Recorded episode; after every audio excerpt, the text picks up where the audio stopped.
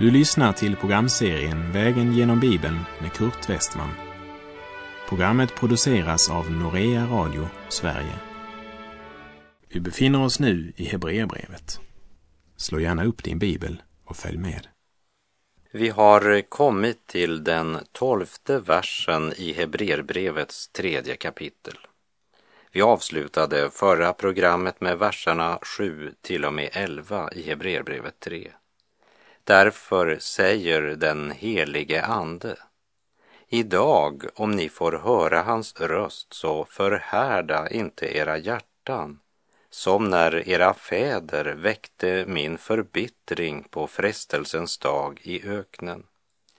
Där frestade de mig och satte mig på prov fastän de såg mina gärningar under 40 år. Därför blev jag vred på detta släkte och sade, alltid far de vilse i sina hjärtan. De vill inte veta av mina vägar. Då svor jag i min vrede, det ska aldrig komma in i min vila. Det ska aldrig komma in i min vila. Det var ju inte det Gud önskade eller hade tänkt med dessa som i tro till Herren utvandrat från Egyptens träldom. Men på grund av deras otro intog de aldrig det land som Gud hade lovat dem. Det säger oss som lever idag att innan du inte bara tar emot Herren Jesus Kristus som din frälsare utan också vandrar med honom i tro så vet du intet om löfteslandet. Här i Hebreerbrevet 3.12 så möter vi en mycket klar förmaning. Och den uppmuntran och tröst som Guds ord ger består också av förmaning. Hur kan det vara någon tröst i förmaningar? När Kristi kärlek är drivkraften så kan vi känna den värme som strömmar emot oss också i förmaningen eftersom den är ett uttryck för Guds totala omsorg. Må Herren välsigna alla herdar, alla bröder och systrar som har både kärlek och mod att visa sina trossyskon den omsorgen. Vi läser Hebreerbrevet 3, vers 12. Bröder, se till att ingen av er har ett ont och trolöst hjärta så att han avfaller från den levande Gud. Se till, det vill säga du har ett personligt ansvar. Det är inte lagiskt att förmana, tvärtom.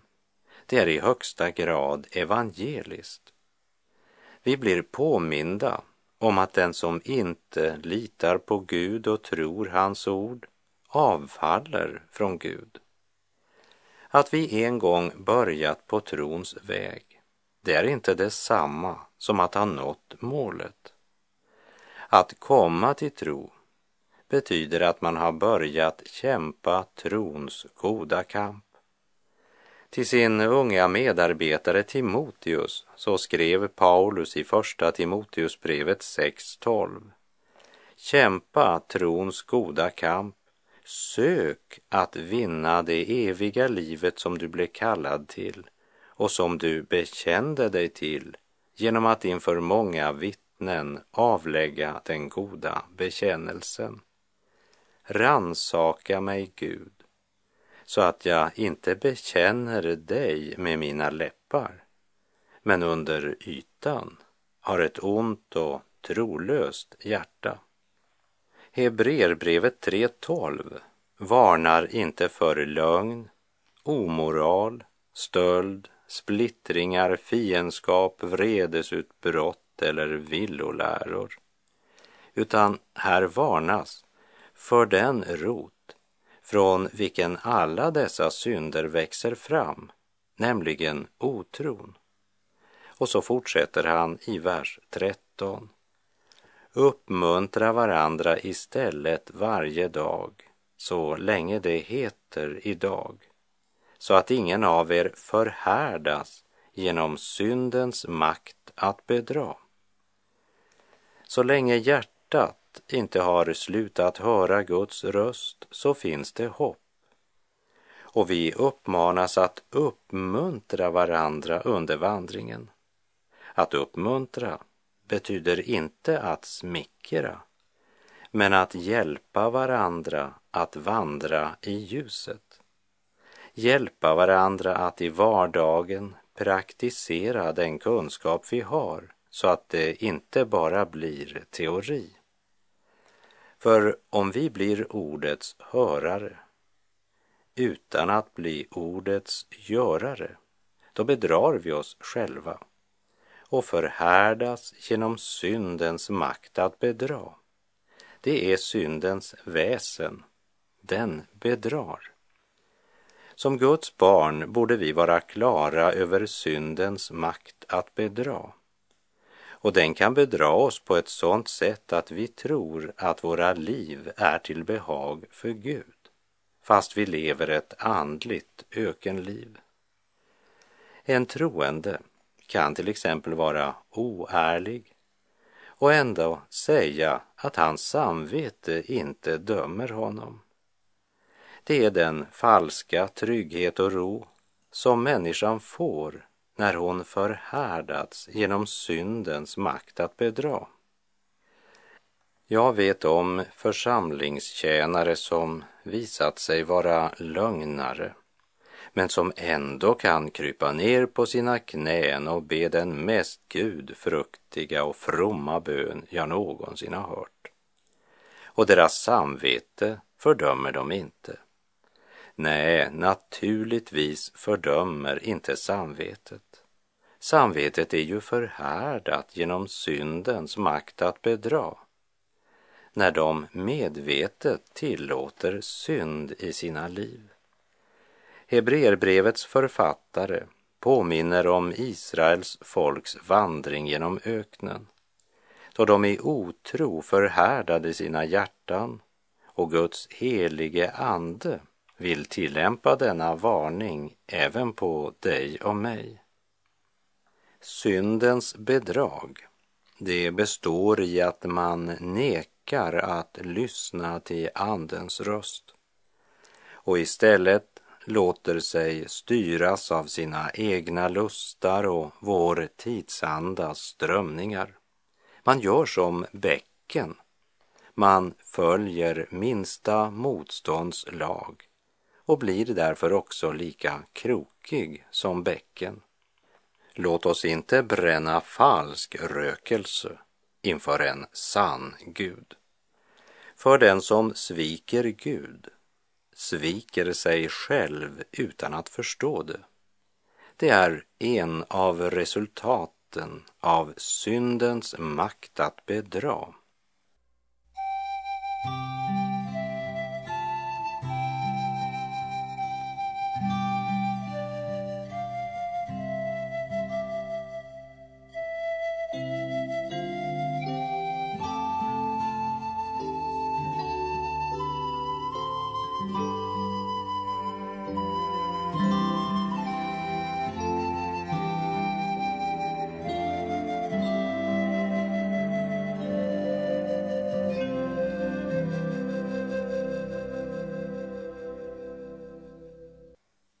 Jag läser Hebreerbrevet 3.14 i Norsk bibels översättning.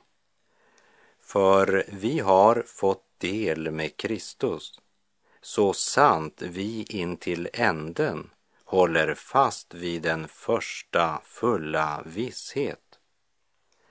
Frälsningens gåva ges oss för intet av bara nåd. Men det kostar allt för vår gamla natur att ta emot den gåvan.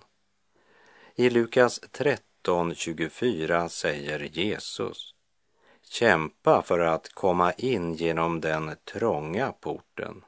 Ty många, säger jag er, ska försöka komma in men inte kunna det. Vi har fått del med Kristus. Och i Romarbrevet 8, vers 38 och 39 säger Paulus. Ty jag är viss om att varken död eller liv, varken änglar eller furstar, varken något som nu är eller något som ska komma, varken makter, höjd eller djup eller något annat skapat ska kunna skilja oss från Guds kärlek i Kristus Jesus, vår Herre.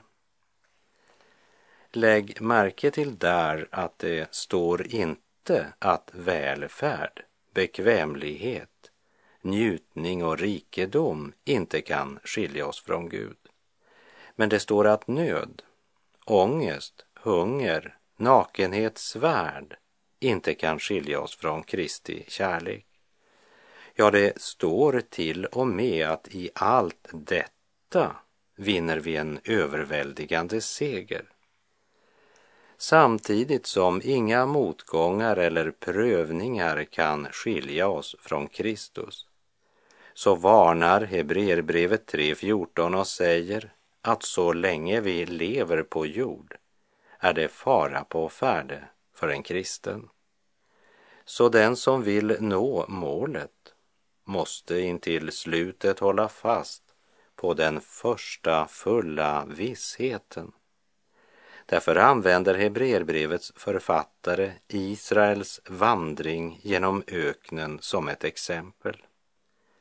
För Gud hade ju inte förlossat sitt folk från Egyptens träldom för att de skulle irra omkring i öknen i 40 år för att sedan begravas i öknen utan att i tro ha intagit det land som Herren Gud kallat dem att inta och som han lovat att ge dem.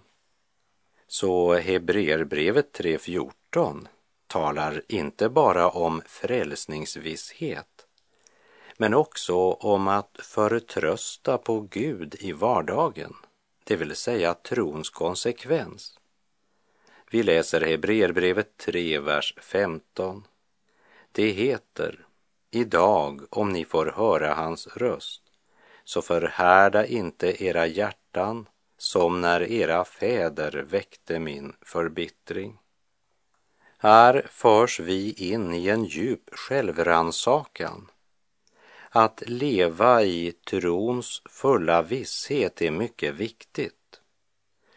Trons fulla visshet, på grekiska hypostasis, betyder det som en man har som grund för sitt ställningstagande, sin hållning. Och ingen kan lägga någon annan grund än den som redan är lagd, Jesus Kristus. Och vi har fått del i Kristus.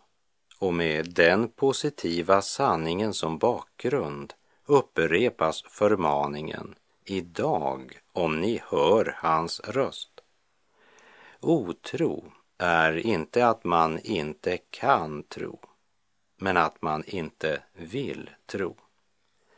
Israels folk irrade runt i öknen därför att de inte hade tro på Guds löfte som sa jag ska ge er landet.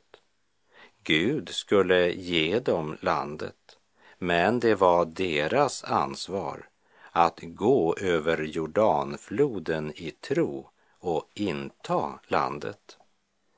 Det är helt uppenbart att kanan inte är en bild på himlen utan är en bild på ett liv i andlig välsignelse och seger. Och jag tror att Paulus talade av personlig erfarenhet när han i Romarbrevet 7.24 utbrister Jag arma människa, vem ska frälsa mig från denna dödens kropp? Låt oss komma ihåg att det är inte en oomvänd man som ropar här, utan en frälst människa som lidit nederlag som ett Guds barn. Men hans rop slutar inte med nederlagets suck utan med Kristi jublande triumf. Gud var ett tack, Jesus Kristus vår Herre. Idag, om ni får höra hans röst, så förhärda inte era hjärtan som när era fäder väckte min förbittring. Israels ovilja att handla i tro till Guds löften väckte förbittring hos Gud. Gud är inte intresserad hur riktiga och fantastiska teorier du har om du i praktiken vandrar i otro i vardagen. Så idag, om du hör hans röst. Vi läser Hebreerbrevet 3, vers 16 och 17. Vilka var det då som väckte förbittring fastän de hade hört hans röst? Var det inte alla de som Mose hade fört ut ur Egypten?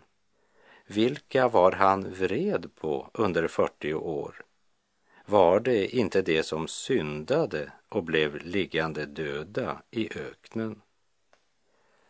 Jag påminner än en gång om att det är inte hedningar Gud här talar om, utan om människor som efter Guds ord och löfte befriats från träldomen och utvandrat tillsammans med Herrens tjänare Mose.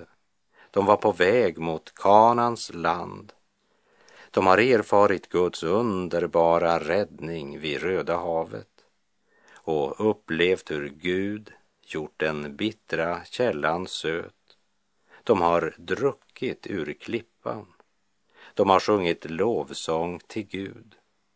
Men när spejarna Mose sände ut kommer tillbaka från kanan och avger sin rapport så säger de Vi kom till landet som du sände oss till. Det flödar verkligen av mjölk och honung, men Folket som bor i landet är starkt. Städerna är välbefästa och så vidare. Kaleb, han försökte lugna folket. Men tio av de tolv spejarna sa, vi kan inte dra upp mot detta folk.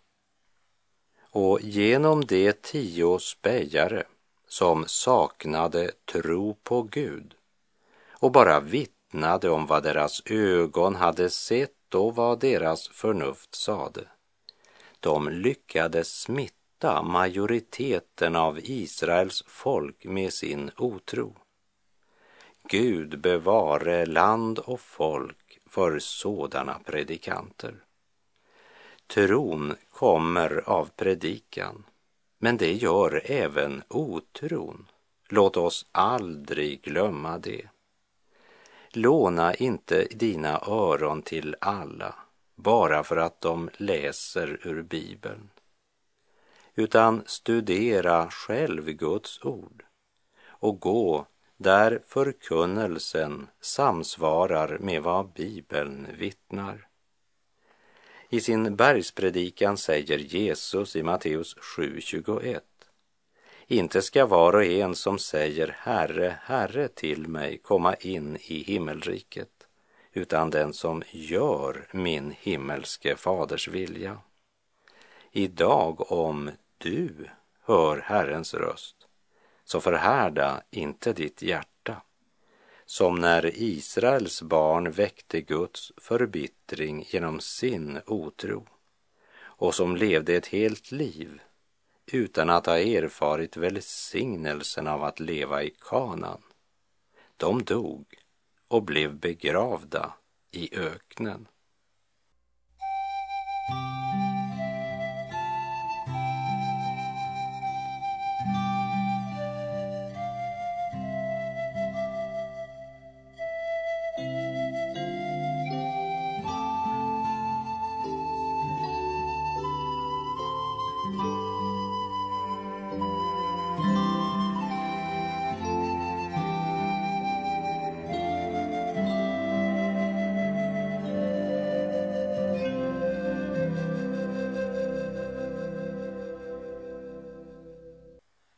Vi läser Hebreerbrevet 3, vers 18.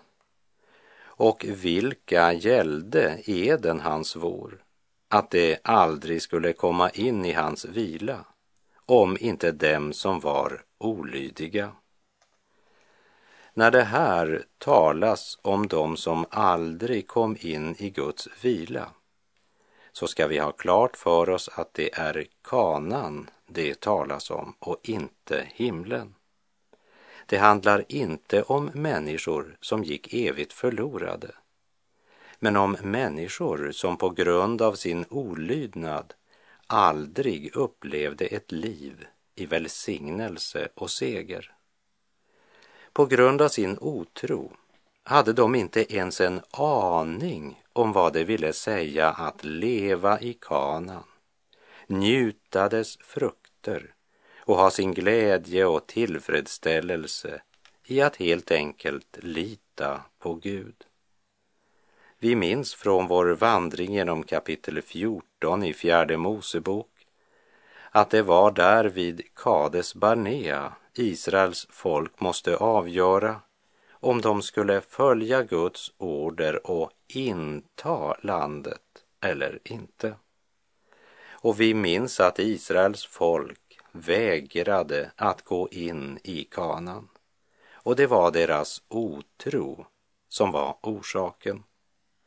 Efter programmets slut så ber jag dig att läsa hela fjärde Mosebok kapitel 14 och lägga märke till att vad Israels folk egentligen säger där det är Kanan, landet som Gud vill ge oss, det är värre än döden.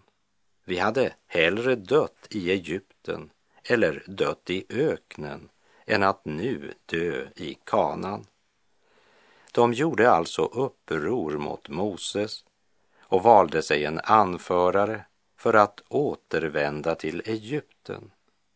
Och landet som Gud sagt flöt av mjölk och honung, det beskriver de så här i fjärde Mosebok 14.3.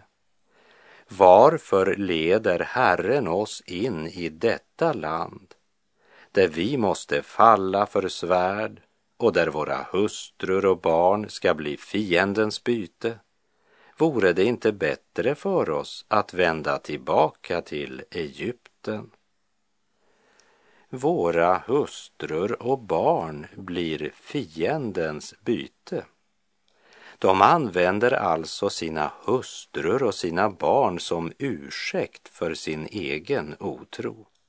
Och så låtsas de att de har sådan omsorg för dem, fast det är ju egentligen sig själva de tänker på. Det de säger det är, vi måste dra omsorg om våra hustrur och barn, för det gör ju inte Gud. Men vilka var det som intog landet? Jo, det var just barnen till dessa som i otro vägrade gå på Guds löfte. Tänk, här satt de gamla och grät och sa att de tänkte på sina barns säkerhet. Medan sanningen var att de tänkte på Egyptens köttgrytor, purjolök och vitlök. Medan Gud tänkte på barnens säkerhet och barnens framtid och sitt löfte till Abraham. Men det var en hel generation som gick miste om uppfyllelsen av löftet därför att de i otro vägrade inta landet.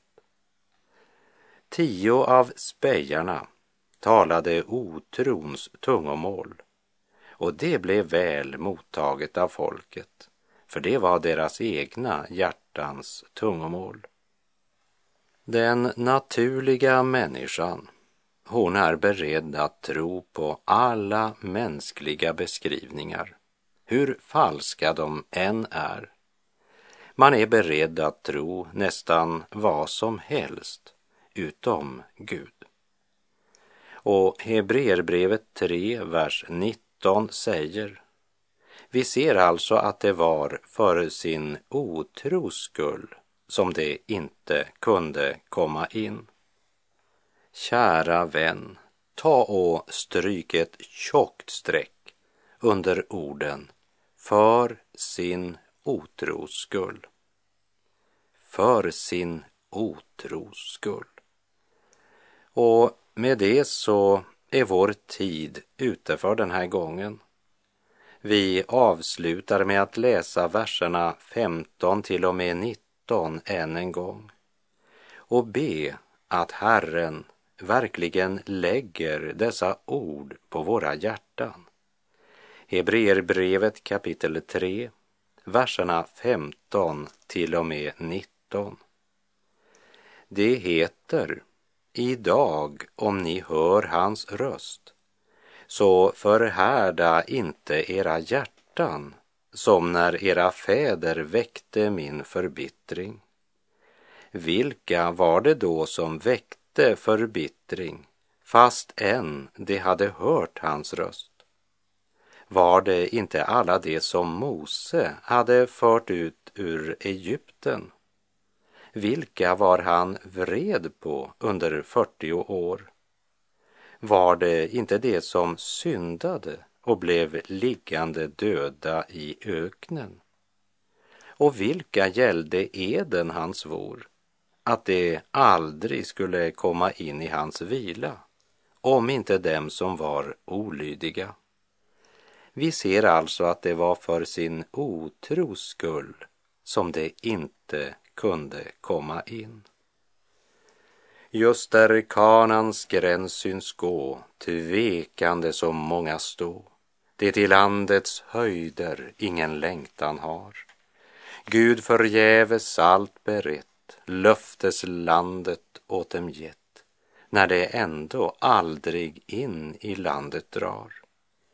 Fatta mod som Josua, säg till kallelsen ditt ja, Vänd din blick mot Kanans underbara land. All Guds fullhet väntar där. Kraft från ovan löftet är. Säg min vän, blir ej ditt hjärta satt i brand? Kom hit över, in i kanan, landet utan brist och nöd. Här finns allt i överflöd. Kom hit över, in i kanan, och Guds frälsningsrika gåva nu mottag. Och med det så säger jag tack för den här gången och på återhörande om du vill.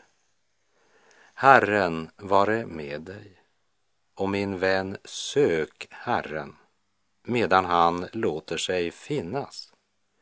Åkalla honom medan han är nära. Må hans välsignelse vila över dig.